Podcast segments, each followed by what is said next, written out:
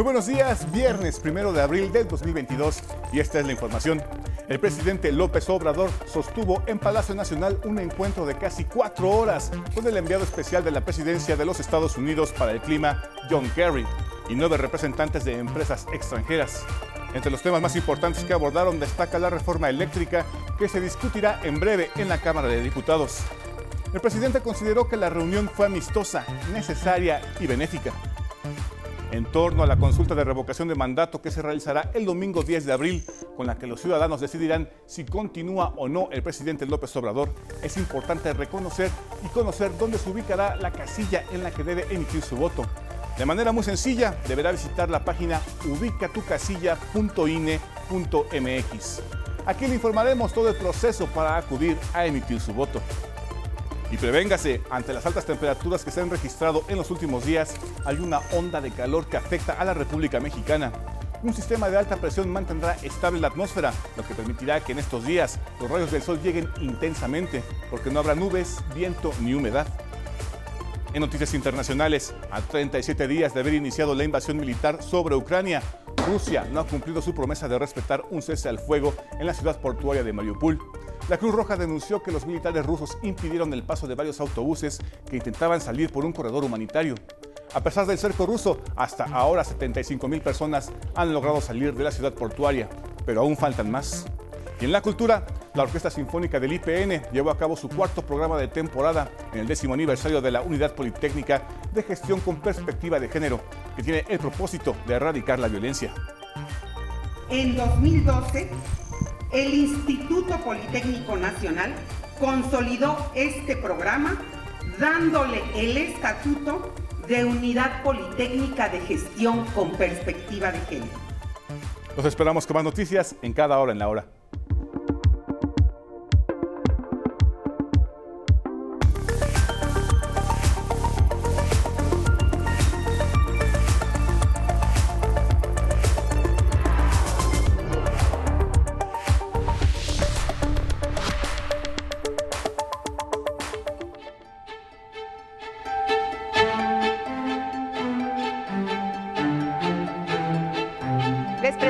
A Spot.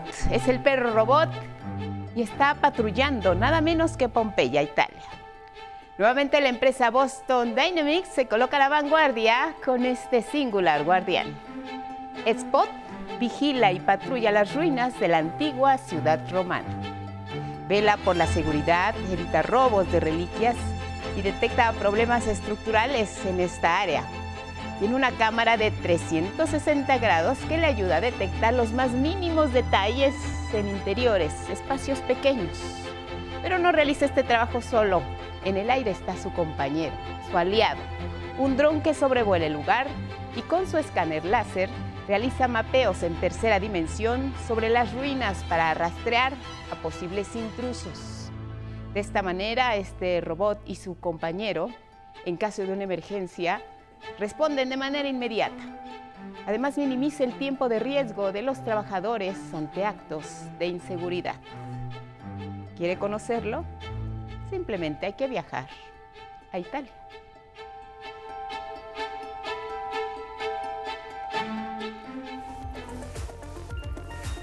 Y con estas imágenes que son noticias, les damos la bienvenida. Buenos días. Gracias por cerrar juntos la semana. A quienes nos ven y nos escuchan a través de la señal del 11 y sus distintas plataformas, como siempre. Aquí lo más relevante en nuestra pantalla. ¿Cómo estás, Lía Vadillo, junto con Istiel Caneda y Alberto Mujica alternan en la interpretación en lengua de señas mexicana? Y ya lo saben, nos acompañamos siempre a donde ustedes vayan. Síganos en nuestras redes sociales, Spotify, Twitter, Instagram y en la página de 11noticias.com digital. Elvira Angélica Rivera, feliz viernes. Guadalupe, muy buenos días. Viernes primero de abril para iniciar el año. Síganos a través de Radio IPN en el 95.7 de FM. Muy buenos días también a todos los que nos escuchan y nos ven a través de Jalisco TV del Sistema Jalisciense de Radio y Televisión. Estamos en Radio Universidad Veracruzana a través del 90.5 de FM. Para cerrar la semana e iniciar el mes, compártanos su opinión y sus comentarios con el hashtag 11 Noticias. En Palacio Nacional, este jueves el presidente López Obrador se reunió por casi cuatro horas con el enviado especial de la presidencia de Estados Unidos para el cambio climático, John Kerry. También estuvieron nueve representantes de empresas extranjeras. ¿Cuál fue el tema? La reforma eléctrica, que se va a discutir, como sabemos, en breve en la Cámara de Diputados. Ahí el presidente Andrés Manuel López Obrador calificó el encuentro como amistoso, necesario y benéfico. John Kerry, a su salida de Palacio Nacional, dijo que Estados Unidos está dispuesto a trabajar de manera conjunta para la reforma eléctrica. Agregó que el embajador de Estados Unidos en nuestro país, Ken Salazar, será quien participe en el trabajo para impulsar la reforma. El presidente López Obrador estuvo de acuerdo en que debemos trabajar en esto. El tema de la reforma energética está sobre la mesa aquí en México y presentamos junto a nuestro embajador, el ex senador Salazar, ideas sobre cómo esa reforma puede mejor reflejar las posibilidades de avanzar de manera eficaz. Expresó además que el presidente de Estados Unidos, Joe Biden, ha propuesto una integración con México, pero también con Canadá para trabajar en materia de energías limpias. El presidente López Obrador estuvo de acuerdo con el presidente Biden de que esto es importante para nuestros dos países y expresó su visión, compartida por el presidente Biden, de una integración entre Estados Unidos, Canadá y México, de la unidad en términos de nuestros esfuerzos alrededor del clima, pero también alrededor de temas económicos más grandes. ¿Cuáles las empresas que estuvieron presentes en este encuentro? AES, Sempra, Invenergy, New Fortress Energy, Blackstone, General Motors México, Johnson Controls, Talos y la empresa Ford. Y mire, Once Noticias sigue recorriendo los estados del país para conocer de viva voz el sentir de los mexicanos sobre la consulta de revocación de mandato que, como ya sabemos, se realizará el próximo 10 de abril. Las enviadas y enviados especiales de Once Noticias nos presentan la opinión de los ciudadanos que viven en comunidades de Baja California, Campeche y Tlaxcala.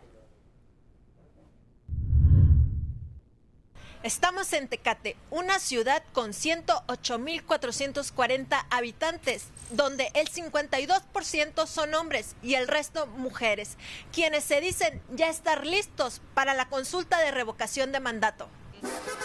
En este municipio, que se ubica al norte de Baja California y limita con la frontera de Estados Unidos, se instalarán 50 casillas. La mayoría de las urnas estarán en escuelas, pero, ¿qué opinan los jóvenes de aquí sobre la jornada del 10 de abril y que puedan decidir si se va o se queda el presidente de la República en turno? Yo pienso que está bien porque hay veces que pues los presidentes no son lo suficientemente buenos para quedarse en el cargo y entonces si pues no te gustó como lo que hizo por el país o algo así, pues cambiarlo. Es un tiempo este, justo como para que hagan los proyectos que quedaron y los sigan este, sobrellevando y los eh, realicen, porque solo hacen promesas y no las cumplen. Sí estaría de acuerdo porque a lo mejor y algún día nos llega a tocar un presidente bueno, no sé, y a lo mejor queremos que siga continuando, entonces, pues la verdad sí. La población con mayor experiencia ya está lista para asistir a emitir su opinión. Poner mi granito de arena para que esto, asentar las bases más que nada de un cambio real, para, para transformar, como te digo, una sociedad. Aquí en Tecate, aquí en Tecate, Baja California. Ya está listo casi toda la gente. Es muy importante. Sabemos, así sabemos lo que hizo y lo que no pudo hacer. Entonces, Está la opción de revocarlo. Ahora solo falta esperar al 10 de abril para que todos acudan a emitir su voto. Con imágenes de Luis Virgilio Maza, 11 Noticias, Cecilia Nava.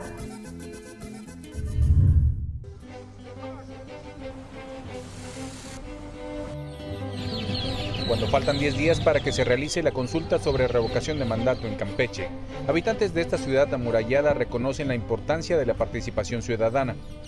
Considero que es muy importante porque de esta manera podemos ver de que pues el gobierno no está haciendo lo que él quiere por sí mismo, sino más bien lo que la gente por medio de su voto esté, esté dando a, a saber. Pues yo creo que pues es muy importante que nos tomen en cuenta porque pues la verdad ahí hacen las cosas y hay veces ni nos enteramos. Pasa, se pasan muchas cosas y lo primero que decimos, ah, su, ¿y cuándo lo hicieron si ni, ni nos tomaron en cuenta? Y qué bueno que pues nos están tomando en cuenta. Sí, claro que sí, desde luego es de suma importancia para todos nosotros como mexicanos apoyar toda esta cuestión. En Escárcega, ciudad considerada como puerta de entrada al mundo maya, el ánimo es evidente. Pues es una buena opción que eh, en este caso nuestro presidente de la República pues está este, llevando a cabo, porque así nosotros este, como ciudadanos eh, podemos elegir si él está gobernando bien o está este, o lo está haciendo mal. Las nuevas tecnologías han sido fundamentales para transmitir entre la población la relevancia de acudir a las urnas. Por las redes sociales. Este, empezaron a, a decirnos que pues va a haber la revocación de, de, mandato y pues el público en general pues obviamente lo anda divulgando, diciendo. Es por eso que lo sé. El domingo 10 de abril se instalarán 415 casillas en territorio campechano y podrán acudir poco más de 600 mil ciudadanos. Imágenes de Yujin Pasol desde Campeche, 11 Noticias, Atlante Muñoz. Uno de los estados que más apoyo ha mostrado a la realización de la consulta de revocación de mandato es Tlaxcala, entidad que se divide en solo tres distritos electorales, pero con habitantes preparados para salir a las urnas. Creo que antes no se había hecho una actividad así, al menos que me tocara a mí, ¿no? Entonces, pues está, está bien para que haya más participación. Bueno porque, este, pues, para eh, estar conscientes de lo que está haciendo nuestro gobierno. En Tlaxcala de Xicoténcatl, capital del estado, la gente destaca la importancia de la consulta para sentar precedentes. Lo que estamos haciendo es como que pasar la voz en nuestros familiares porque mucha gente ya no quiere ni ir a votar, ya no quiere ni hacer nada, porque pues todas las cosas siguen igual. Todas las cosas siguen igual, entonces nosotros tenemos que ser el cambio. Probablemente la gente está eh, pues un poquito equivocada de que si lo van a sacar a él, que si es la consulta exclusivamente para él. No, la consulta es para un futuro. Aquí, la gente ha promovido la asistencia para no desperdiciar esta oportunidad de validar su opinión. Y si tú vas a ir a votar, avisarle a tu familia y a personas que tú conozcas que vayan directamente a votar, ya sea para bien o para mal. Pues qué decirles, pues que salgan, porque es importante hacernos escuchar. En este caso yo me gustaría invitar a la gente que ya sea para que se quede el presidente o para que se vaya, pero que voten, que participen. Serán más de 600 casillas las que se instalarán en la entidad, de las cuales 23 se ubicarán en la localidad de Guamantla, el pueblo mágico de las alfombras de flores. Están inscritos 970 mil ciudadanos que podrán ejercer su voto este próximo 10 de abril. Con imágenes de Dante Gutiérrez y Paris Aguilar, desde Tlaxcala, 11 Noticias, Mauricio Romo. Hasta nueve días para la consulta de revocación de mandato. Los ciudadanos Vamos a decidir, ¿continúa o no el presidente Andrés Manuel López Obrador? Es importante que antes de ir a las urnas el próximo 10 de abril conozcamos dónde emitir el voto. Le vamos a decir paso a paso para que pueda ubicar su casilla. Primero, puede utilizar su teléfono o su computadora, ir a la página www.ubicatucasilla, ubicatucasilla.ine.mx. Tenga a la mano su credencial de elector. Dice todas las entidades. Ahí lo tiene en pantalla. Ponga el nombre del estado donde sacó su credencial de elector. El siguiente paso es revisar la sección. Ahí se tiene que colocar el número de sección que aparece precisamente en la credencial de elector, por eso es importante tenerla a la mano. La sección se encuentra al frente de la credencial en la parte baja. Una vez que le den sección aparecerá un listado de dónde están precisamente las secciones cercanas a su domicilio. Hay que elegir nuevamente la que le corresponde y también después de este paso aparecerá la dirección de la casilla. Hay que darle clic en ese domicilio y se le va a desplegar un mapa con la ubicación precisa, la dirección correcta, cómo llegar. Y recuerde, los centros de votación van a estar abiertos el domingo 10 de abril desde las 8 de la mañana y hasta las 6 de la tarde. En otros temas, en los últimos días en la mayor parte del país las temperaturas se han elevado, quizá usted lo ha sentido. De acuerdo con el Servicio Meteorológico Nacional, en al menos ocho entidades como Michoacán, Guerrero y Yucatán, hoy los termómetros llegarán hasta los 45 grados Celsius y en la zona del Valle de México podrían superar los 30 grados. Mi compañero Rafael Guadarrama nos explica a qué se deben estas altas temperaturas. Las altas temperaturas que afectan a diversas regiones del país seguirán durante al menos una semana. Se deben a los efectos de una onda de calor, es decir, un sistema de alta presión que mantendrá estable la atmósfera. Además, el sol en estos días caerá a plomo, pues casi no habrá nubes, ni viento o humedad. Como les comento que este sistema de alta presión está cubriendo gran parte del territorio nacional, donde se están registrando temperaturas de hasta por arriba de los 40 grados centígrados en estados del noreste, oriente, sur, sur, sur, sureste y así como en la península de Yucatán. En el Valle de México, las temperaturas máximas de los próximos días alcanzarán los 31 grados. Horrible, en las noches hace mucho calor y no, no, es muy insoportable. Bueno, por lo menos yo es muy insoportable. Mis hijas, que por cuestiones del trabajo tienen que exponerse al sol, este, sí les hace muchísimo daño, siempre tienen mucho dolor de cabeza, se sienten mal de la garganta por la resequedad, también por el sol. Pero sí en las tardes sí es mantener como ventilado todo para evitar que pues empiece a sentir como que esos estragos. Cuando estamos en oficinas pues hidratarnos mucho, Ahorita lo que, bueno, lo que hicieron ahí en la oficina fue este, tener unos contenedores de agua fría y es como nos estamos hidratando.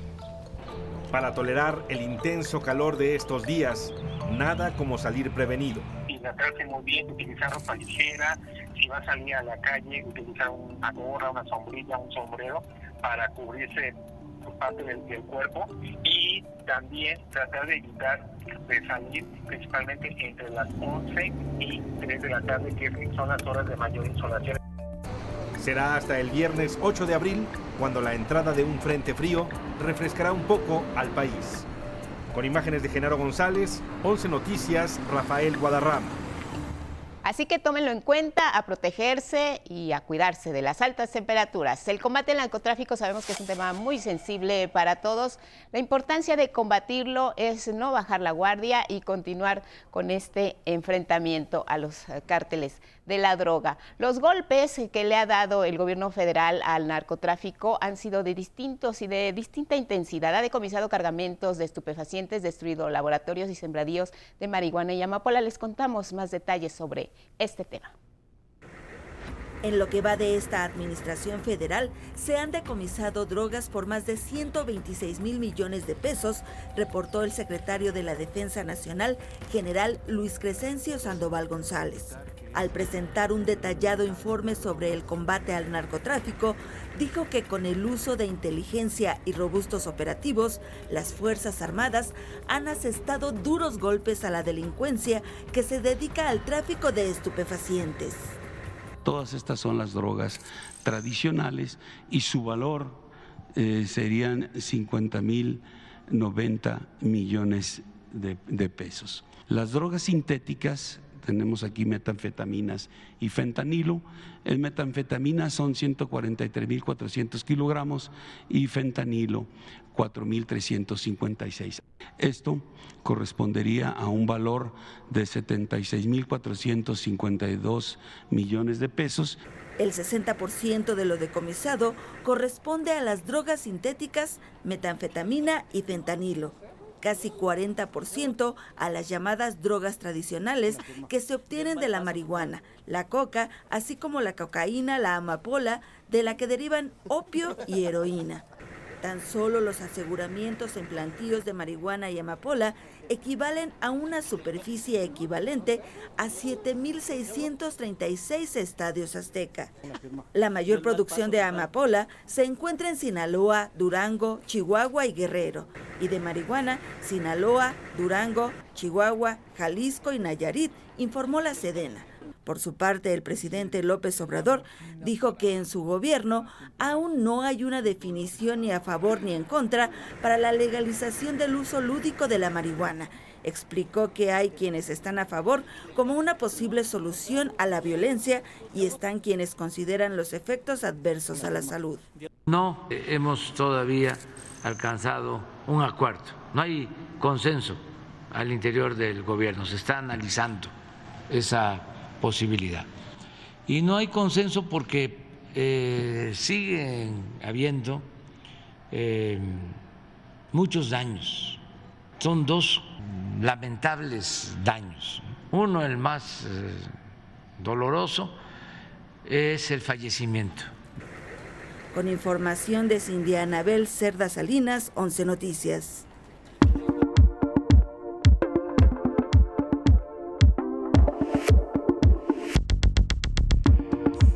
Buenos días, ahora vamos a la información deportiva. Hoy a las 10 de la mañana se realizará el sorteo para las 32 selecciones que participarán en la Copa del Mundo de Qatar 2022. México está incluido en el bombo número 2, donde también participan Dinamarca, Países Bajos, Alemania, Suiza, Croacia, Uruguay y los Estados Unidos. Y justamente a unas horas de este sorteo, donde se definirán a los rivales a los que enfrentará México, la FIFA dio a conocer su ranking mensual, en el que nuestro país escaló tres lugares y ahora ocupa el noveno sitio.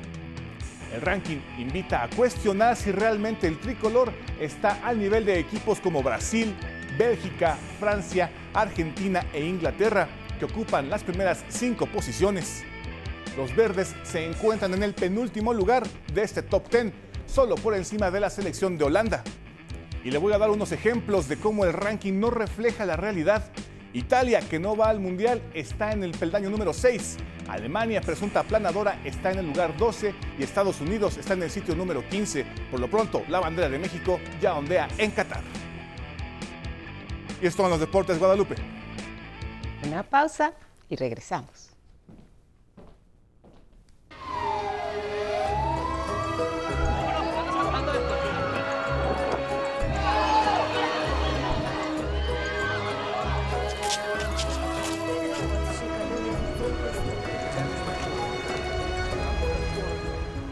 Con 30 de la mañana, seguimos aquí en 11 Noticias y mire, la ciudad ucraniana de Mariupol ha sido arrasada por los constantes bombardeos y ataques de misiles.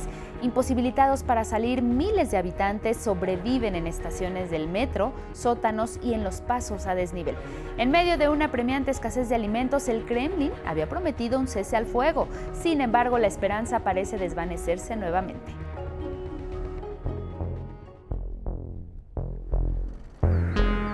Estamos en el día 37 de la invasión de Rusia a Ucrania. A pesar de que Rusia se había comprometido a imponer un cese al fuego en la ciudad portuaria de Mariupol, hoy el Comité Internacional de la Cruz Roja denunció que los militares rusos impidieron el paso de varios autobuses que intentaban salir por el corredor humanitario que se había pactado abrir. Recordemos, Moscú se había comprometido en las negociaciones que se realizaron en Estambul, Turquía, que se realizaría un corredor humanitario hacia la ciudad de Zaporillía para rescatar a los ciudadanos que sobreviven con la escasez de comida, agua y medicamentos. Todavía no están todos los detalles para garantizar que esto suceda de manera segura. Hoy mantenemos la esperanza. Estamos en acción avanzando hacia Mariupol. Eso obviamente es algo bueno, pero aún no está claro que esto suceda hoy. De acuerdo con la Cruz Roja, las tropas rusas impidieron el arribo de 45 autobuses a la ciudad de Verdiansk, además decomisaron un cargamento de ayuda humanitaria. En tanto, la alcaldía de Mariupol indicó que esa ciudad sigue cerrada por las fuerzas rusas y es muy peligroso entrar o salir de ella informaron que hasta ahora 75 mil personas ya salieron de la ciudad portuaria a través de corredores humanitarios. Lanzaron una bomba aérea en nuestro patio. La casa estaba temblando y nos aferramos juntos. Sí, el dolor conecta a las personas. Luego cargamos cadáveres, personas muertas o heridas, y las amontonamos en un edificio. La gente cercana fue enterrada en parques infantiles. Las tropas rusas siguen bombardeando ciudades como Kiev, Dnipro y Chernigov. El presidente ucraniano Volodymyr Zelensky alertó que el enemigo está reagrupándose. En Donbass, Mariupol y en dirección a Kharkov, las tropas rusas están acumulando su potencial ofensivo. Poderosas ofensivas. Nos defenderemos. Haremos todo lo posible para detener a los ocupantes. Autoridades ucranianas confirmaron la retirada de soldados rusos de la central nuclear de Chernobyl que ocupaban desde el inicio de la invasión. Con información de Federico Campbell Peña y Anabel Ramírez, 11 Noticias. En Polonia, nuestra enviada especial Vianey Fernández continúa con la información sobre lo que ocurre de este lado tras la invasión de Ucrania, la situación de los desplazados. Vianey, adelante con tu reporte. Buenas tardes para ti. Guadalupe, auditorio del 11 y los medios públicos, muy buenos días desde Shemeshi, Polonia. De este lado de la frontera se está a la espera de que en las próximas horas se pueda realizar el corredor humanitario para evacuar aproximadamente 100 mil personas que aún permanecen atrapadas en la ciudad de Mariupol, una de las ciudades más azotadas por este conflicto bélico. El Comité Internacional de la Cruz Roja dijo que acompañará la evacuación de estas personas siempre y cuando tanto Rusia como Ucrania respeten los términos que han pactado para la realización de este corredor humanitario. En tanto, esto es la realidad de quienes están por ser desplazados o bien quienes han sido desplazados por este conflicto bélico ya son más de 4 millones los refugiados por la guerra en Ucrania. La realidad de quienes se quedan del otro lado también es demasiado complicada. Les ha cambiado totalmente la vida. El día de ayer conocimos a una banda de rock que tuvieron que dejar los escenarios, la fama, por hacer frente al conflicto bélico. Aquí la historia.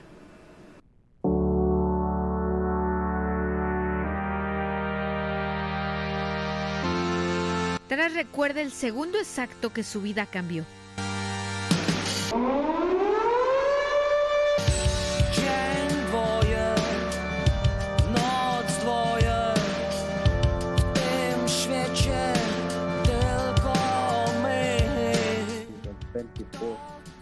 A las 06 de la mañana del día 24 de febrero, la guerra comenzó y cambió todo. Es una vida absolutamente distinta, absolutamente distinta. Fue el mismo instante en que el mundo cambió para millones de ucranianos. Antes de la invasión rusa, Taras y sus amigos congregaban a miles en estadios o auditorios.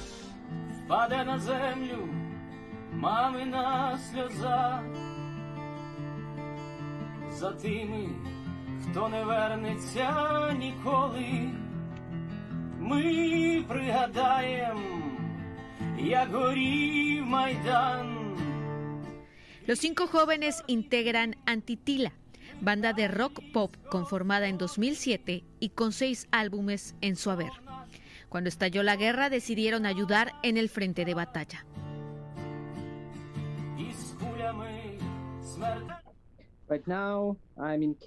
Ahora mismo estoy en Kiev, la capital de Ucrania.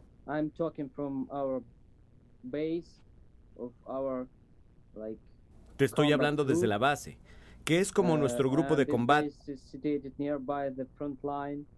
Tal vez hace unos 30 minutos acabo de regresar de la línea de batalla. Para Taras, luego de presenciar el horror causado por las bombas, la vida está en otra parte y no precisamente en los escenarios. Ahora estoy hablando contigo. Pero el siguiente segundo, un misil puede chocar contra este edificio y cambiar todo. Cuando estás aquí, ya no tiene valor lo que antes anhelabas antes de la guerra.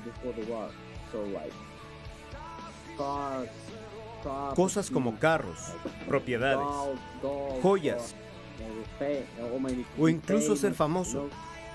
Ahora las cosas que tienen significado para nosotros son cosas como las sonrisas de nuestros niños. Aún en el campo de batalla, el traje de músico nunca se abandona, dice. Si la guerra da tregua, hacen lo que más aman desde esta trinchera, Taras dice que está seguro que un día Ucrania ganará la guerra y volverá a ver a su esposa e hijos. Está seguro de que Atitila regresará a los escenarios y junto con sus compañeros viajará a México para tocar algo que le suena a México.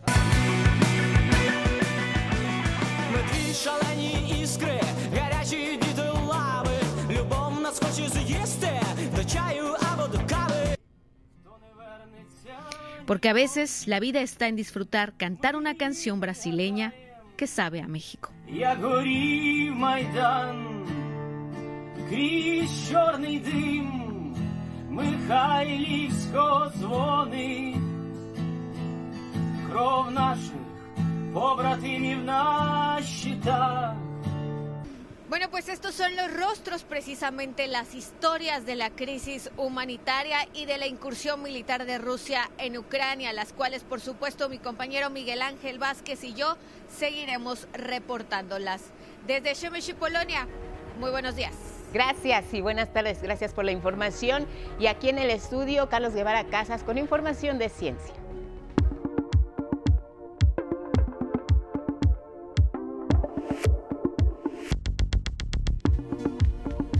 Buenos días, esta es la información de Ciencia y Tecnología para hoy. El sueño mecanicista del siglo XVIII de ver al cuerpo humano como una serie de partes intercambiables tuvo un entusiasta renacimiento en los años 70 con la aparición de la ingeniería genética cuya imaginación se desbordó en la creación de seres imaginarios como los androides de Blade Runner, pero la verdad es que ni siquiera sabíamos cuántos genes teníamos hasta el 2001. Bueno, en realidad, hasta el día de hoy, primero de abril de 2022. El 15 de febrero de 2001 se publicó en la revista Nature la secuencia completa del genoma humano, es decir, el orden en que se encontraban los 3.000 millones de pares de bases del ADN. El ADN, esa sustancia larga, formada por dos hebras, está compuesta por una secuencia de cuatro sustancias llamadas bases, en dos hileras, una base de un lado y otra en el lado opuesto formando una especie de escalón, llamado par de base. La secuencia de estos pares de bases no es al azar, a estos segmentos de ADN se les llama genes. La mayoría de los genes se usan como una plantilla para fabricar un tipo de proteína. Como las proteínas tienen una incalculable cantidad de funciones en el cuerpo humano, conocer la secuencia completa del ADN era un reto médico y científico tan importante y complejo como la carrera espacial. Sin embargo, la secuencia publicada en 2001 abarcaba el 90% de todos los pares de bases. Ahora, un consorcio de científicos llamado telómero a telómero o T2T, publica el día de hoy en la revista Science la secuencia completa del genoma humano otra vez. La nueva secuencia incluye algunos genes desconocidos y grandes cantidades de ADN repetitivo, mucho del cual reside cerca de los telómeros, los extremos de cada cromosoma, y los centrómeros, la cintura de cada cromosoma. En conjunto se trata de 400 millones de pares de bases que se añaden a la secuencia previa, casi como si fuera un cromosoma nuevo, alrededor de un 10% más. ¿Significa esto que por fin está listo? Bueno, sí y no. El genoma humano, es decir, todas las secuencias de pares de bases de nuestra especie, no es algo fijo, sino cambiante. Por eso, conocer la sucesión de pares de bases en medio de mutaciones, migraciones, cambios de orden y pérdidas lo acercan más a cartografiar las olas del mar que a un terreno inmóvil. 11 Noticias, Carlos Guevara Casas y el astronauta de la NASA Mark Van der Hey, un coronel retirado del ejército de los Estados Unidos, aterrizó en una, nave espacial Soyuz este miércoles después de una misión de 355 días en la Estación Espacial Internacional. Con esta estancia orbital rompió el récord de mayor duración por parte de un estadounidense. Durante este periodo dio 5.680 vueltas a la Tierra. El récord anterior para un norteamericano lo poseía Scott Kelly con 340 días en el espacio. Junto con Van retornaron los cosmonautas rusos Anton Skaplerov y Piotr Dubrov. Y esto es todo en la información de ciencia y tecnología para hoy. Que pase usted un buen día.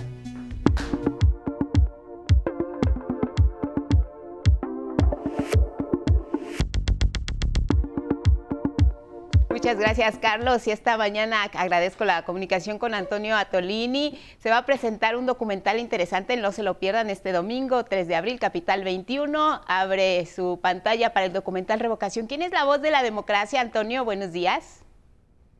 Hola, ¿qué tal, Lupita? ¿Cómo estás? Muy buenos días. Me da mucho gusto saludarte. Saludarte y platicar con el auditorio de lo que vamos a ver este domingo, este documental, quiénes participan y cuál es la intención principal de esta voz de la democracia, Antonio. Fíjate que lo que hicimos, un grupo de entusiastas y yo a lo largo de casi cinco meses de producción, fue plantear una pregunta. La revocación de mandato como instrumento que habremos de estrenar ya, constitucionalmente, operativamente, ya está. El 10 de abril tenemos una cita para participar en la consulta revocatoria para ver si el presidente en turno mantiene o sigue, eh, mantiene la confianza o no. Ya teniendo eso, estamos haciendo un recorrido histórico para evaluar la pertinencia del, del instrumento. ¿Y cómo lo hicimos? Mira, Hicimos un largo recorrido en donde entrevistamos a protagonistas de la historia, hombres y mujeres que han participado de los procesos políticos y electorales más significativos de nuestra historia de los últimos 30 años. Tenemos a César Camacho, expresidente nacional del PRI, tenemos a Santiago Krill, que actualmente es diputado federal, pero fuera el secretario eh, de gobernación de Vicente Fox y el, uno de los primeros consejeros ciudadanos del IFE. Tenemos a Damián Cepeda, senador del PAN, que está radical y doctrinariamente a favor del instrumento de la consulta de revocación de mandato. Tenemos a periodistas, académicos, está Azul Alzaga, está Ernesto Núñez del Reforma, Azul de Capital 21. Tenemos a una serie de académicos también nacionales y extranjeros que evalúan el devenir político de México en los últimos 30 años, pero con una condición muy particular, que también es otro de los elementos que hacen a este documental relevante.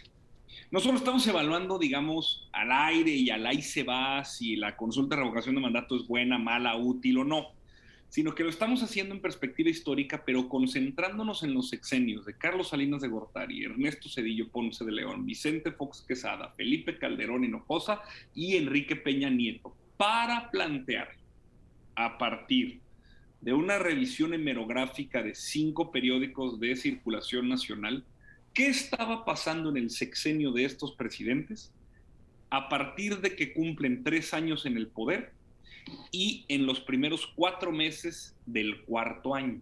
¿Y por qué son importantes estas fechas? Pues porque es el momento en el que, dada la ley actual, sería, habría sido posible presentar una iniciativa para llevarlos a una consulta revocatoria. Entonces, presentando qué se decía en esos momentos, en 1992, en 1998, en 2004, en 2010 y en 2016, que es más o menos las fechas para cuando el, los presidentes anteriores se habrían enfrentado a una consulta de revocación, con las referencias objetivas de las portadas de los periódicos, hay, unas, hay una serie larga de entrevistas que posicionan a eh, los distintos personajes a favor, en contra, cerca, lejos.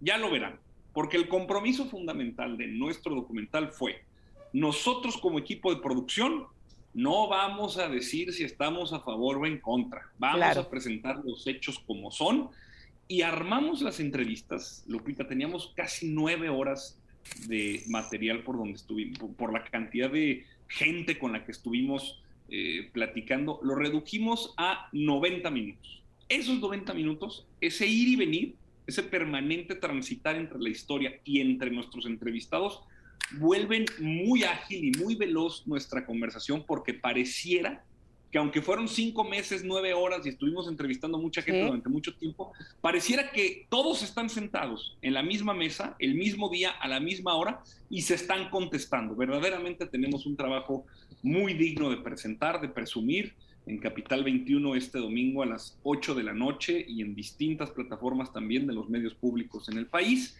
Y después va a estar en YouTube para que lo podamos seguir consultando, porque creo que de veras hay cosas que se dicen eh, que quizá por el contexto, la forma, no se habían dicho antes y son muy, muy, muy valiosos. Ahora, eh, dentro de lo que es ya el ejercicio de la revocación de mandato, la participación ciudadana hace precisamente énfasis en esto, eh, en el título de, de, este documental, democracia. La participación va a ser fundamental para quienes están a favor y están en contra. Es el momento de expresarlo en las urnas, en esta consulta. Sí, justo es una discusión, eh, me preguntaban, oye, pero, porque digo, yo sí puedo hablar libremente, de hecho formo parte de la organización que está convocando a que hombres y mujeres de todo el país participen en la consulta revocatoria, pero dicen, oye, ¿cómo le hiciste para que los que son actualmente representantes populares o que tienen un cargo partidista no violaran la veda? Le dije, mira, muy sencillo, lo que hicimos fue evaluar el instrumento en retrospectiva y poner en el centro justo lo que mencionas, democracia. A ver, ¿cómo llegamos hasta aquí? ¿Quién es el sujeto político que prevalece en una discusión así? ¿Para qué se hace una consulta de revocación de mandato? ¿Para qué estamos tratando de construir un nuevo derecho político? Y es básicamente del 2018 para atrás, que estuvimos evaluando en términos político-partidistas, y la revocación de mandato como un instrumento, eh, digamos, eh, en el abstracto, en si es o no útil en la medida en la que se ha venido aplicando de manera paulatina en algún otro lado del mundo, en algún momento que se haya planteado también en México y ahora evaluando las condiciones de posibilidad que la permiten ya ser una realidad y evaluando otros escenarios. Poco se habla eh, digamos, de los términos que violarían la veda, cosa que a mí me parece además una locura, o sea, es increíble que en una campaña nacional donde estamos ratificando un eh, proyecto político, el de ahora y de los que vengan, tengamos esta restricción para tantos actores y protagonistas del proceso, me parece terrible. Entonces, esto abona un poco, le da un aire para que estas personalidades, periodistas, académicos, políticos, puedan hablar eh, sobre algo que es muy pertinente. Que, ¿Quién es la voz de la democracia? cuando se habla de democracia, ¿quién y de qué hablamos? Exactamente, y creo que eh, revisar eh, y, estar en, en, la transmisión del documental va a orientar a muchas personas que todavía no saben ni siquiera dónde les toca votar. ¿Quién es la voz de la democracia? Documental este domingo 3 de abril, Capital 21, 8 de la noche. Antonio Atolini, muchas gracias. Un fuerte abrazo. Cuídate. Buenos días. Gracias, Lupita. Les recuerdo, es el domingo 3 de abril a las 8 de la noche y después estará en las redes sociales, en, todas las plataformas de Capital 21. Gracias, cuídate, buenos días, hasta la próxima. Buenos días, hasta luego. Saludos. Y nos vamos con información cultural y hasta aquí Miguel de la Cruz. Buenos días, Miguel.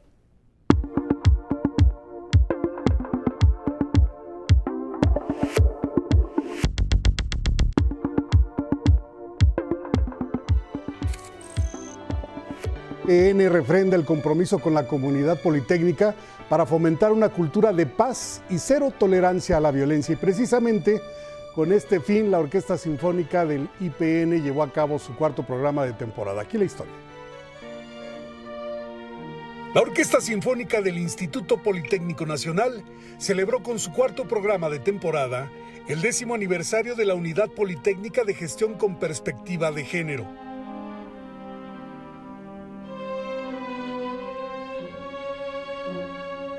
En 2007, el IPN comenzó las gestiones para implementar un programa institucional a fin de promover la justicia social, el respeto a los derechos humanos y la erradicación de la violencia de género. En 2012, el Instituto Politécnico Nacional consolidó este programa dándole el estatuto de Unidad Politécnica de Gestión con Perspectiva de Género. El Politécnico se convirtió en una de las primeras instituciones educativas a nivel nacional que reconoció a la igualdad de género como prioritaria. Diez años después, prevalece el compromiso y se fortalece este compromiso de construir espacios politécnicos libres de violencia de género. ¿Cómo les ha ido con esta unidad de perspectiva de género? Increíble. La verdad es que ha habido mucha actividad, mucho trabajo, mucho apoyo. El trabajo de la red de género nos ha ayudado mucho a sensibilizar a la comunidad en el tema de erradicar la violencia y fomentar una cultura de paz. ¿Qué tal festejarlo con música? Maravilloso. La Orquesta Sinfónica siempre es, es un deleite poder escucharla. El concierto contó con una charla introductoria a cargo de la violinista Odette Baller, que explicó la relación de la música y los números, previo a la interpretación de obras de Pachelbel, Mozart y Bartok. 11 Noticias, Miguel de la Cruz. Medio centenar de espacios culturales como el Auditorio Nacional, Museo Jumex, Galería Curimansuto, el decanato del Instituto Politécnico Nacional, la UAM, Seminario de Cultura Mexicana y Museo Nacional de Antropología se unieron a la red intercultural KL a la Miguel Hidalgo, alianza que busca generar un impacto hacia el interior de la demarcación de la Ciudad de México y todo espacio posible. Traza un nuevo y renovado camino hacia lazos culturales no solo más fuertes, sino también más visibles. Reactivar la economía y promover la colaboración entre instituciones son algunos de los ejes rectores de la red. Bueno, vámonos al libro del día. Si bien ayer hablamos del infinito en un junco de Irene Vallejo, luego de entrevistarla, ella misma nos explica de viva voz de qué trata este ensayo tan exitoso. Un reconocimiento a toda una historia que hay detrás de este objeto cotidiano que llamamos el libro, que pensamos que es normal y casi banal. Y en realidad pues fue necesaria una eh, trayectoria de experimentos, búsquedas, esfuerzos para, para, conseguir. El libro es el testigo de nuestra historia, nuestra aspiración a, a vencer el olvido y la destrucción. Es el esfuerzo por, por perpetuar las palabras, que solo son soplos de aire. Es un texto híbrido, mestizo, destinado a un público amplio, no especializado, que quiera conocer su pasado como lector, como lectora y conocer todas las aventuras y peripecias que hay detrás de esta actividad a la que nos dedicamos apasionadamente algunos, una poderosa y, y luminosa minoría. Bueno, y leo con el 11 y avanzaremos 72 páginas de la novela El Corredor o Las Almas que lleva el Diablo de Alejandro Vázquez Ortiz, editado por Literatura Random House. El tuit de hoy es de Antonieta, dice y muestra esa foto, hágale caso. Se refiere a una parte de la novela. Afuera descansa su camioneta, una Dodge Pickup del 63. Parece una pieza de artillería. Gracias Antonieta por buscar la imagen y mostrarla a los lectores. Hoy se cumplen 185 años del nacimiento del poeta colombiano Jorge Isaacs. En su honor, el poema del día que en alguna parte dice, puso el Creador en tus esquivos ojos cuánto bello soñó mi locamente, para saciar la sed de mi alma ardiente, diole a un ángel mortal sus labios rojos. Quien lo solicite lo comparto completo por Twitter, arroba Miguel D, solo la D, L.A. Cruz. Bueno, pues ahí está esto. Yo les recomiendo que este fin de semana le den un vistazo a la cartelera. Hay festival de jazz en Polanco, en el Teatro Ángela Peralta, un espacio muy adecuado porque es abierto, así que pues no hay aglomeración posible que propicie la posibilidad de un contagio. Esperemos que todo salga bien, pero ahí sábado y domingo estará el Festival de Jazz en Polanco, Guadalupe. Oye, ahora que veía a Irene, eh, para un escritor, el convivir con sus lectores, me contabas algo muy interesante de lo que hubo en esta firma de, de, libros, ¿no? Sí, la convocaron a dar una plática, a presentar el libro en la sala Nezahualcóyotl.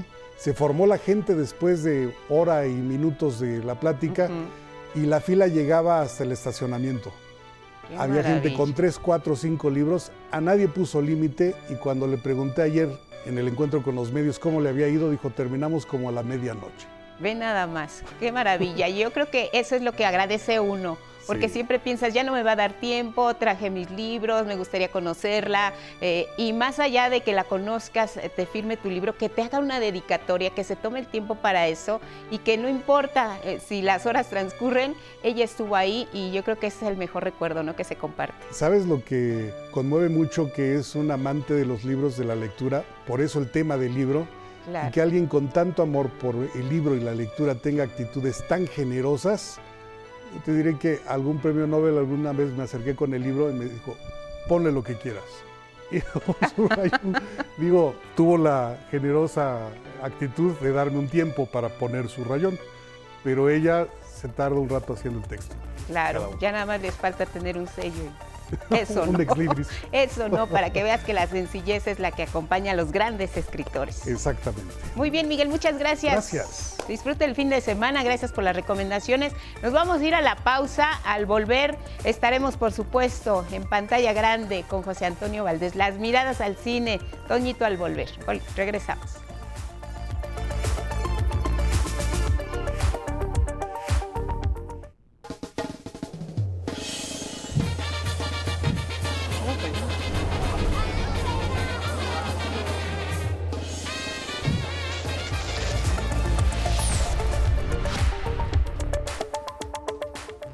Más información en cada hora en la hora. El presidente Andrés Manuel López Obrador sostuvo en Palacio Nacional un encuentro de casi cuatro horas con el enviado especial de la presidencia de Estados Unidos para el clima, John Kerry, así como nueve representantes de empresas extranjeras.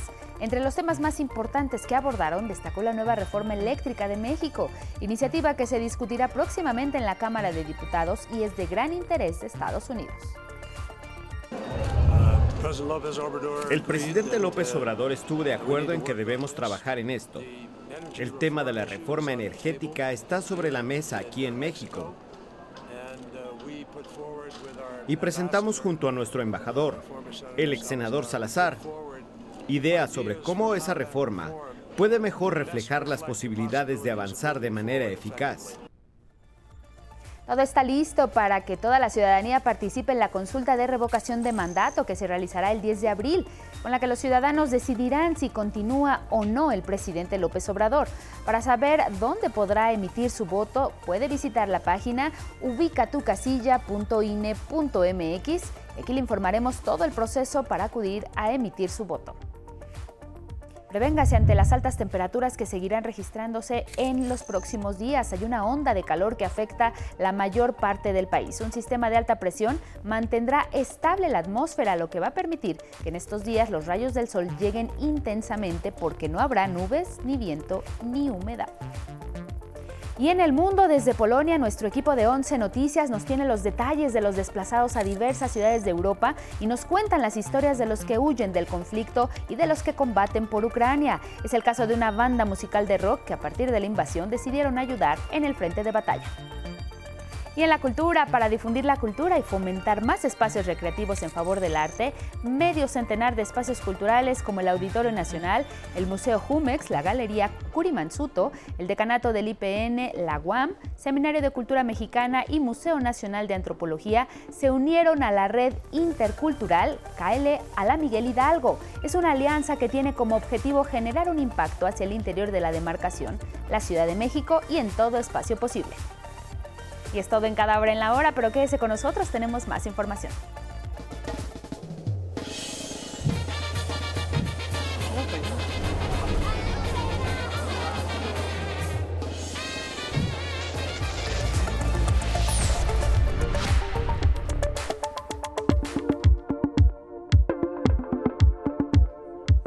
Las miradas al cine. Toñito, buenos días, te escuchamos, adelante.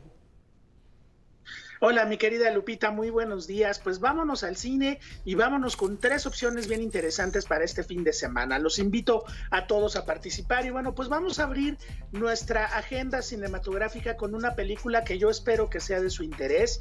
Muy interesante porque aborda, Lupita, de una manera muy sensible la, pues bueno, la realidad de muchos de muchos y de muchas personas en el mundo que están cambiando de género. Y es el caso de la protagonista de la película La chica del cabello rosa con una patineta al hombro. Una producción que viene desde Bélgica, dirigida por Laurent Micheli y que nos habla pues de una chica trans que pues es rechazada de manera continua por su familia y cuando muere su madre, que es la única que realmente aceptaba su preferencia sexual, pues ella hará todo lo posible por cumplir la última voluntad de su madre, que es llevar sus cenizas al mar.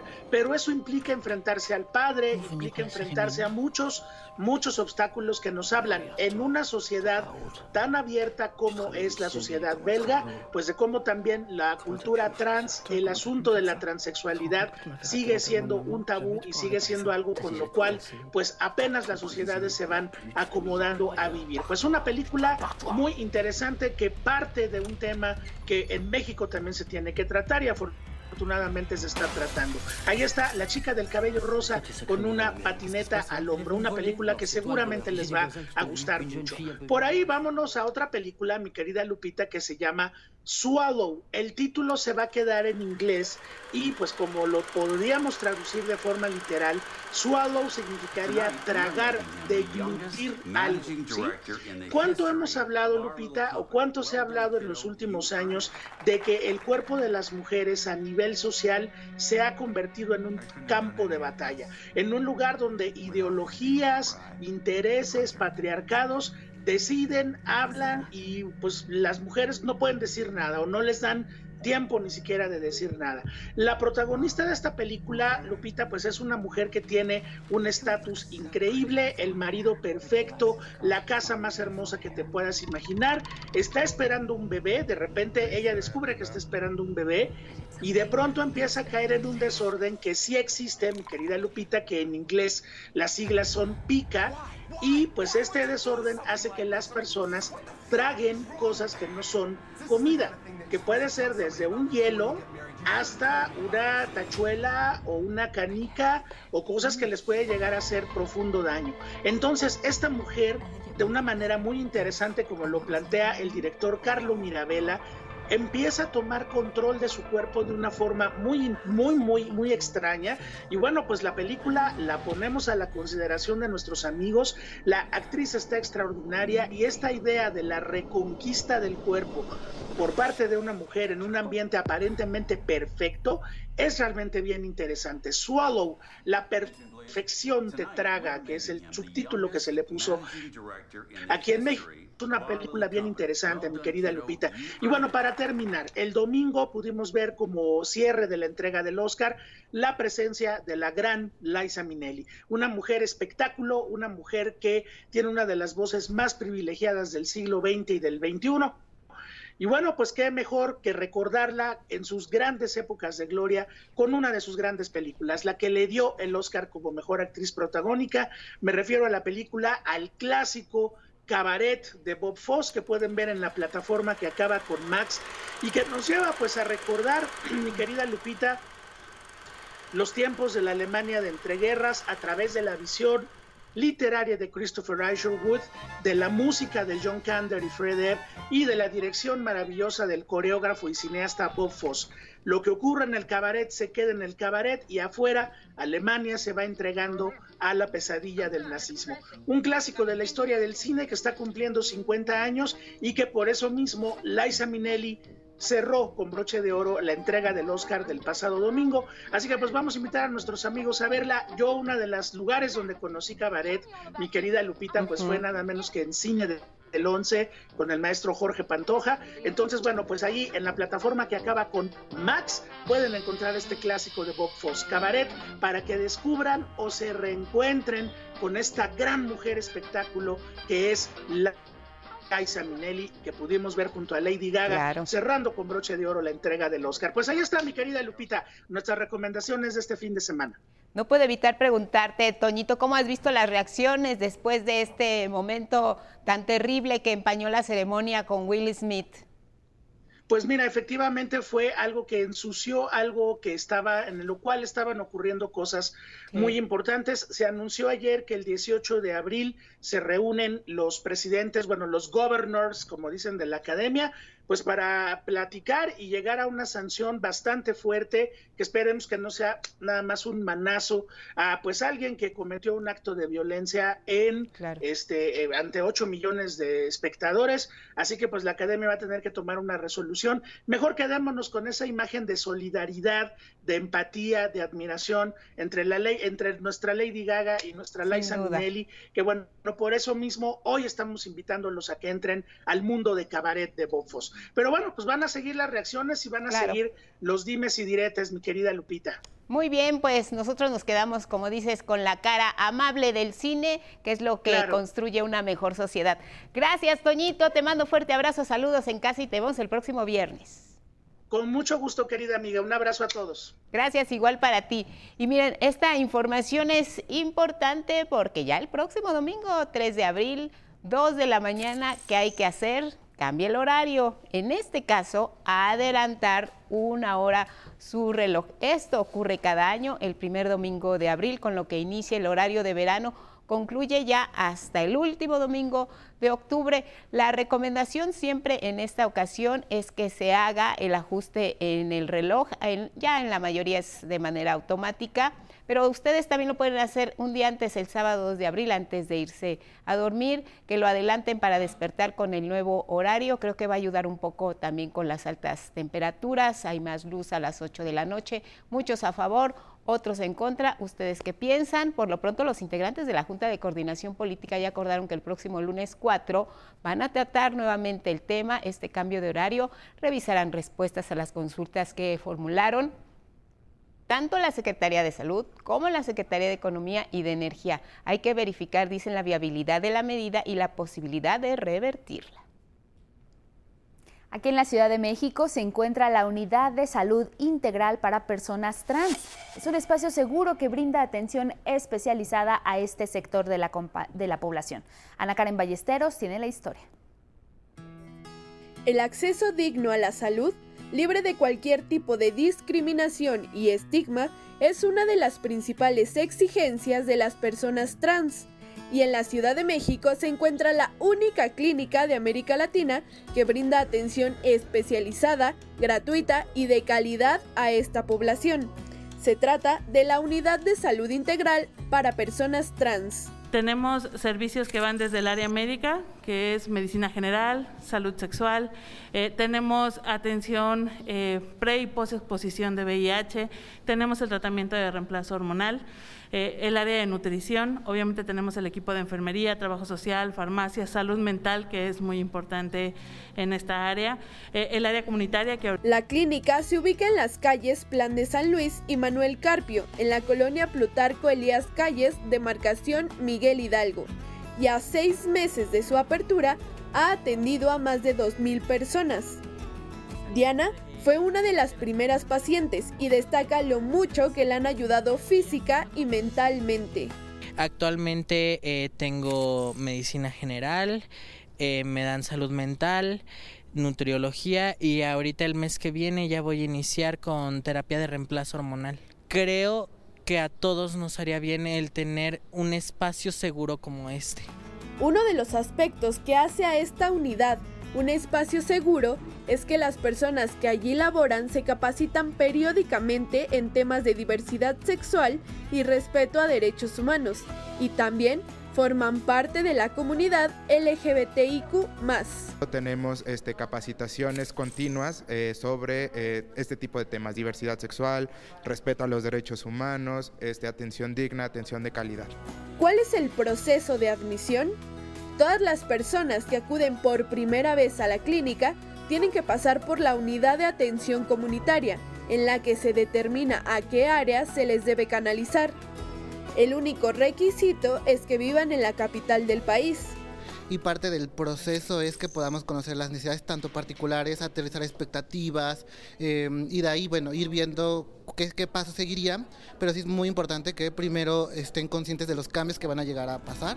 Los horarios de atención son de lunes a viernes de 8 de la mañana a 3 de la tarde y no se requiere cita previa. Aunque sí digamos que somos eh, pocos o pocas las personas trans, no estamos hablando de 100 personas, no estamos hablando de 200 personas, estamos hablando de miles.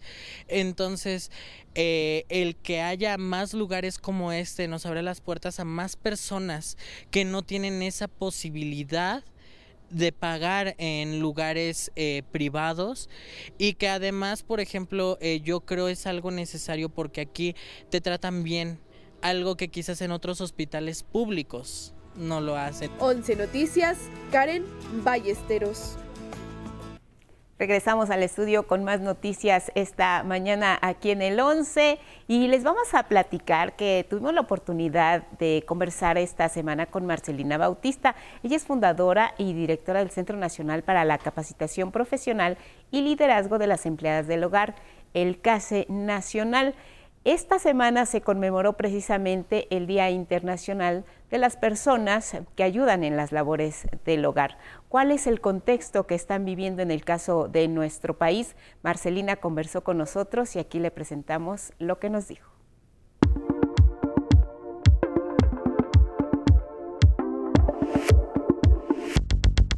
¿Cómo estás, Marcelina? Un gusto saludarte y verte. Buenos días. Buenos días, Lupita.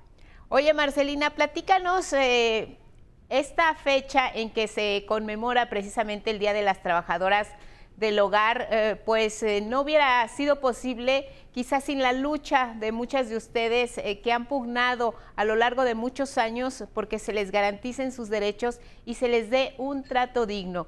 ¿Cómo llegamos a una fecha como esta importante para ustedes y para la sociedad en general? Sí, en 1988 se hizo un encuentro regional en Bogotá, Colombia. Ahí estuvimos participando 11 países, entre, ella, ellos México, y decidimos en esta conferencia, eh, decidimos eh, fundar la Confederación Latinoamericana y del Caribe de Trabajadoras del Hogar con la CTRAO e instituir un día, un día y justo el 30 de marzo termina nuestra eh, nuestro encuentro y decidimos que ese día fuera el Día Internacional de las Trabajadoras del Hogar con el objetivo de, poner la agenda en, en, las agendas públicas para poder pues empezar a reivindicar los derechos de las trabajadoras del hogar. Estamos hablando de hace 34 años y pues durante 34 años en México hemos luchado muchísimo hemos buscado alianzas, se han aliado muchísimas personas con nosotras, hemos estado permanentemente, creo que los medios han, han tomado este tema, el cual eh, ha ayudado muchísimo a visibilizar. Y pues hoy, a, después de 34 años, hacemos una, una eh, balanza en el cual, como usted dice, eh, las trabajadoras del hogar que nos hemos organizado y hemos todos los días ahí insistiendo y hoy pues hablamos en, con sus limitaciones, eh, reformas a la Ley Federal del Trabajo, a la Ley del Seguro Social, la ratificación del convenio 189 que pues fueron avances que dimos las trabajadoras y el Estado. Ahora pues les toca a las personas empleadoras a reconocer pues estos derechos y empezar a hacer acciones dentro de sus casas, como el hecho de reconocer pues cada uno de los derechos con las trabajadoras, empezando a firmar contrato o e inscribirlas al seguro social y pues poco a poco, ¿no? avanzar con lograr la igualdad. Hemos eh, revisado los números y hablamos de más de dos millones de personas que de acuerdo con INEGI se dedican precisamente a esta, a esta labor como la que ustedes realizan. ¿Qué hacer, eh, Marcelina, para que precisamente cada vez se visibilice más y se reconozca más el trabajo de las mujeres, porque en su mayoría son mujeres las que están dedicadas al trabajo del hogar, pero ayudan a otros hogares al tiempo de que tienen uno también que atender? Sí, creo que es muy importante hablar sobre el trabajo del cuidado, que a veces también se olvida y pues todas las mujeres tenemos que aportar en nuestros hogares que también ahí falta mucho la distribución de las actividades eh, con todas las personas que ahí eh, habitamos y de ahí pues las trabajadoras del hogar también hacemos de eh, trabajo de cuidado ahora eh, pagado, pero muchas veces eh, mal pagado, sin derechos, con mucha discriminación. Y como usted decía, el 95% son mujeres que, que, también están en una situación de desempleo por, por toda esta cuestión de, de del COVID-19. Estamos hablando de 2.2 millones de trabajadoras, de, de, personas trabajadoras del hogar hoy, pero eh, porque hubo muchísima reducción sobre, sobre eh, con las trabajadoras del hogar con la pandemia. Entonces, eh, hubo más de 300 mil trabajadoras del hogar que se quedaron sin empleo y que pues está, están en recuperación, están en buscando también desde nuestra organización que ahora estamos trabajando a nivel nacional a preparar a nuestras compañeras para que también eh, eh, negocien sus condiciones laborales con los derechos que marca la ley. Cuando eh, revisamos el caso de las trabajadoras del hogar, suena muy fuerte hablar del tema de la trata de personas en su modalidad de explotación laboral. ¿Por qué se presentan estos casos, Marcelina? y cuántas horas en realidad son las que ustedes eh, trabajan y cuántas las que tendrían que trabajar.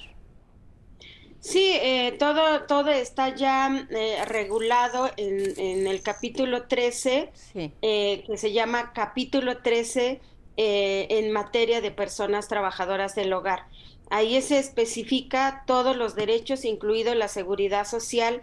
Sin embargo, pues hoy por hoy eh, en una casa es muy complicado eh, regular el horario por el tema de que pues en una casa del trabajo nunca se acaba, pero eh, incitamos a las personas empleadoras, a las trabajadoras del hogar, organizarse en el trabajo para que también las trabajadoras en el intermedio del día de trabajo cuenten con, con horarios de descanso.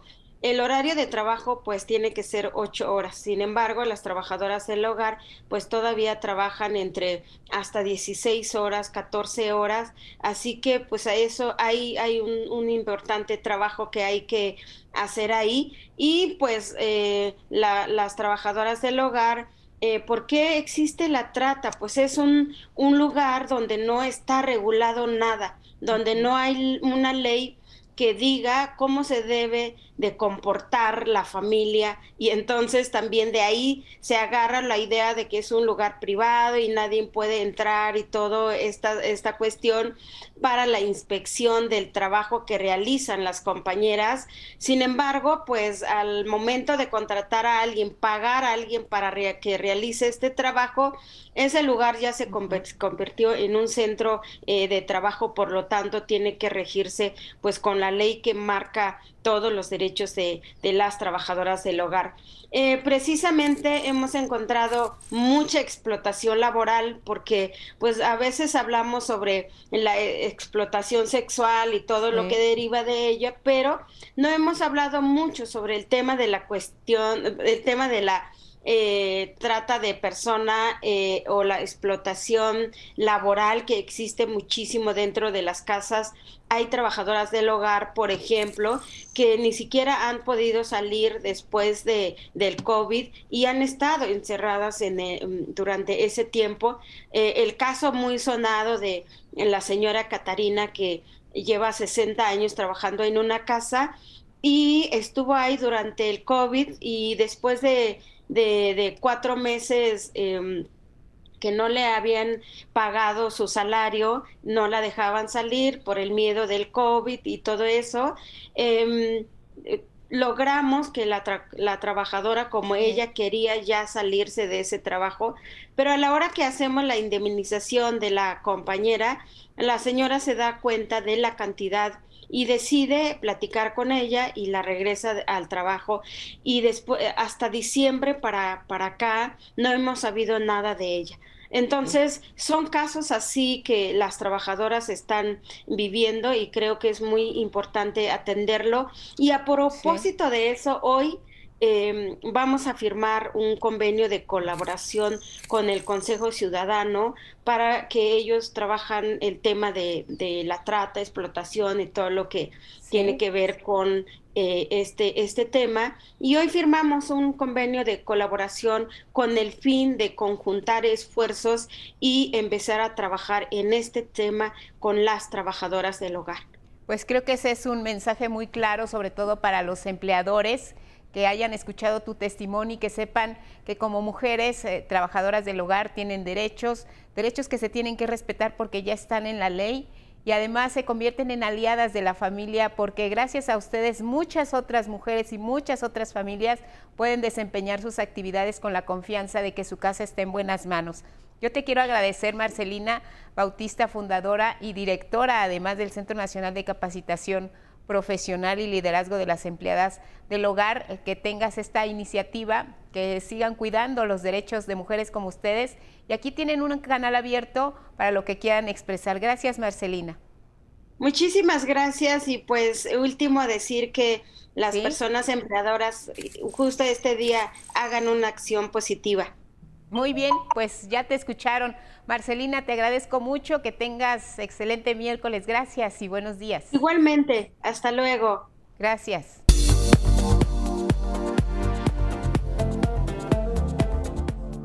Cambiamos de tema y ahora le invitamos a ver la entrevista de Federico Lamond, analista de asuntos internacionales, que le hizo a Luis Correa. Él es representante por el Distrito 46 de California en la Cámara de Representantes de Estados Unidos.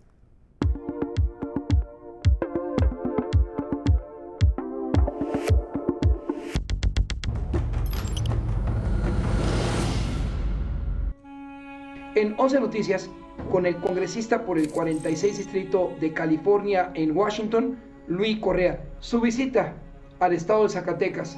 ¿Con qué propósito? Además de impulsar la primera interparlamentaria del migrante. Adelante, congresista. Congresista Luis Correa, representando el Congreso Orange County en el Congreso de los Estados Unidos. Y vengo aquí a Zacatecas porque estas son mis raíces, ¿verdad? Yo crecí aquí en Zacatecas y me gusta regresar a, a reconocer quién soy, mis raíces, mi historia. Y también quiero que lo mismo tengan los otros paisanos de los Estados Unidos que son de origen zacatecano. Sabemos que, en mi opinión, hay más de más zacatecanos en los Estados Unidos que hay en Zacatecas. Y para mí es la misma en toda la República. Hay muchos inmigrantes mexicanos en los Estados Unidos. Y lo que yo quiero es que se reconozca el tema de los inmigrantes, que se respeten sus trabajos. Por ejemplo, los Estados Unidos ahorita tenemos 11 millones de indocumentados, 11 millones, que en mi opinión se les tiene que respetar la mano de obra. Al mismo tiempo, tenemos muchos norteamericanos nacidos en los Estados Unidos que están creciendo en México. Sabemos que todos somos de la misma penca, tenemos las mismas raíces, todos somos hijos de Dios y queremos asegurar un buen porvenir, prosperidad para todos los emigrantes. Respeto. ¿Cómo representa los intereses de la comunidad de Anaheim, de Dade, en Washington y a través de qué comisiones, congresista Correa? Adelante. Yo represento esas áreas, como usted dice, en Orange County, California. En Washington soy miembro del comité de policial, como el comité de Homeland Security. Los dos áreas, los dos temas tienen mucho que ver con reforma migratoria, tienen mucho que ver con las leyes uh, de migración en los Estados Unidos. No nomás para los 11 millones, sino también uh, lo que hacemos en las fronteras de los Estados Unidos. Así es que para mí he tenido el honor de aprender más sobre los temas de migración, sobre los temas de asegurar ambos países, México como Estados Unidos, como Centroamérica las décadas antepasadas, las décadas que han pasado, es decir, uh, a Europa, Asia, pero claramente ahora es el tiempo de, de ver las oportunidades en México, Centroamérica y Latinoamérica. Es nuestra década, nuestro tiempo y tenemos que tomar uh, ventaja de este concepto. Y al mismo tiempo, saber que las soluciones, los problemas son mejor identificados por nuestras personas que están a nivel local. Nosotros, presidentes municipales, como los presidentes en los Estados Unidos municipales, ellos saben también los problemas y nos pueden ayudar eh, con soluciones y una agenda firme para que todo el pueblo en ambos países beneficie. Congresista Correa, agradeciéndonos en noticias su intervención, ¿algún comentario que sea agregar?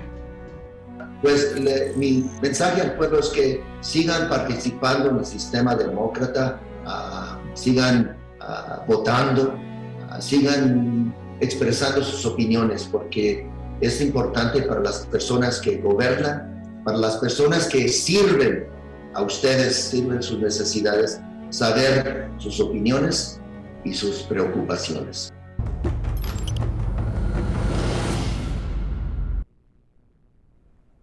Y ahora les compartimos brevemente las condiciones ambientales que tendremos para el resto del día. Ya le adelantábamos, habrá altas temperaturas y radiación solar intensa en casi todo el territorio nacional, pero el Frente Frío número 39 se mantiene, aunque únicamente se encuentra sobre el Golfo de México. El noroeste del país estará mayormente despejado y soleado con temperaturas que sobrepasarán los 30 grados Celsius.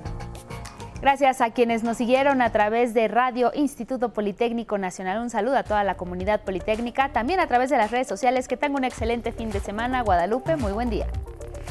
Excelente y caluroso fin de semana. Gracias Elvira Angélica Rivera y a ustedes en casa, como siempre, por su atención y compañía. Sigan en el 11. Viene Diálogos en Confianza. Buenos días.